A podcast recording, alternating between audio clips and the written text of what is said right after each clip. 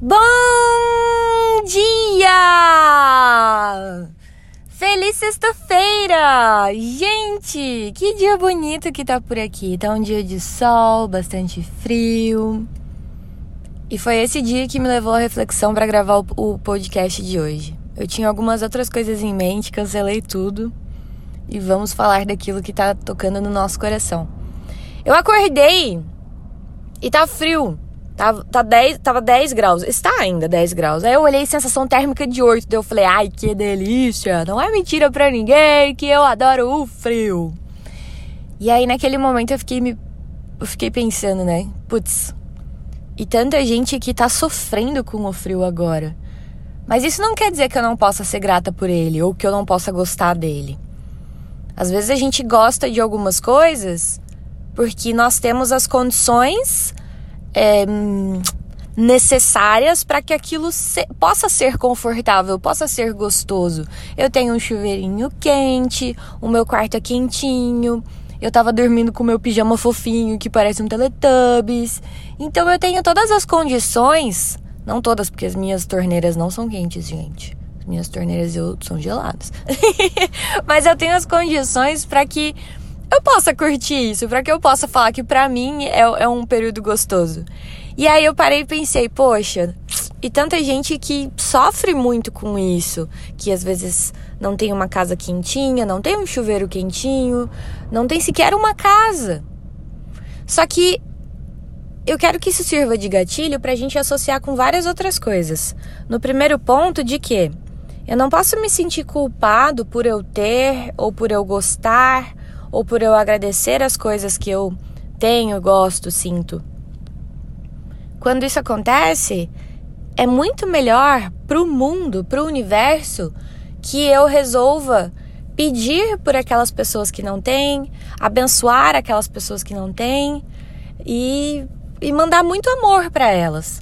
E não a gente se pegar num sentimento de, putz, eu tô, tô sendo egoísta ou alguma coisa assim, porque não é. Cada um tem a sua jornada e eu posso sim ser grato pelas coisas que estão na minha jornada. Então tem esse ponto da gente não, não se sentir culpado em relação ao que a gente tem e os outros não têm. Mas também eu comecei a pensar em todas as coisas que talvez a gente não agradece.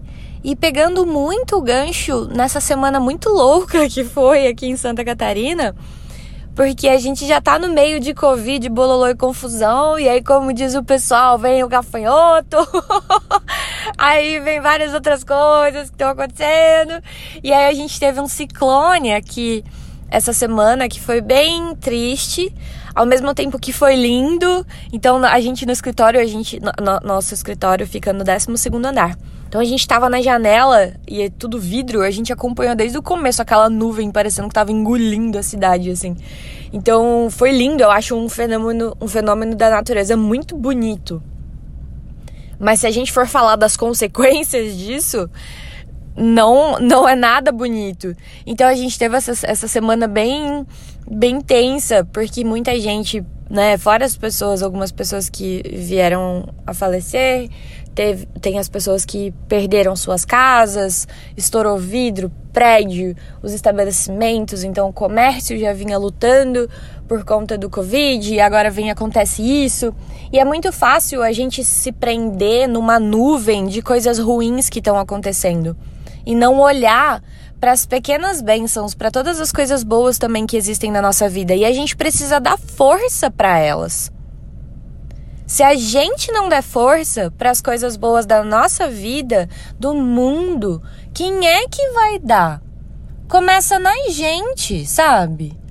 Começa em mim de não ficar propagando as notícias ruins, de não ficar entrando em discussão e acalorando informações já ruins e terríveis. E aí eu trago isso de volta para o meu coração e começo a fazer um exercício. O exercício do ser grato, o exercício da gratidão, às vezes parece muito batido, mas agora interessante, veja bem. Teve um dia, no dia da gratidão lá no escritório, a gente espalhou uns papeizinhos para todo mundo e pediu para escrever, né? Era só um exercício assim, escreva as coisas que, pelas quais você é grato para depositar numa caixinha. Ninguém ia ler, não ia acontecer nada com aquilo, era livre, era só realmente pra gente exercitar. E foi interessante a gente ver como muita gente, não vou dizer muita, mas uma, uma boa parte das pessoas tiveram dificuldade nesse exercício, dificuldade em identificar, sei lá, cinco coisas pelas quais era grato. E aí a gente, eu fico aqui pensando: será que todos nós sabemos fazer esse exercício da gratidão? Então a gente fala de exercício porque a gente está muito mais habituado a focar naquilo que nós não temos do que lembrar das coisas que nós temos e agradecer por elas. Então a gente está o tempo todo pensando o que é que me falta ainda? Ah, ainda me falta isso, me falta aquilo, me falta uma torneira quente, me falta um carro, me falta dinheiro, me falta um, um sabe, muita coisa. E aí a gente olha e fala: caraca, mano, olha tudo que eu já tenho, sabe? E da, do macro pro micro. É por isso, de novo, é um exercício. Eu agradecer, gente, eu agradecer pelo ar que eu respiro. Olha essa coisa incrível. Eu poder respirar sem dificuldades. Eu ser uma pessoa saudável eu agradecer o sol, eu agradecer a chuva, que também é super importante. Às vezes tá chovendo e a gente fica, ai, que bosta, tá chovendo.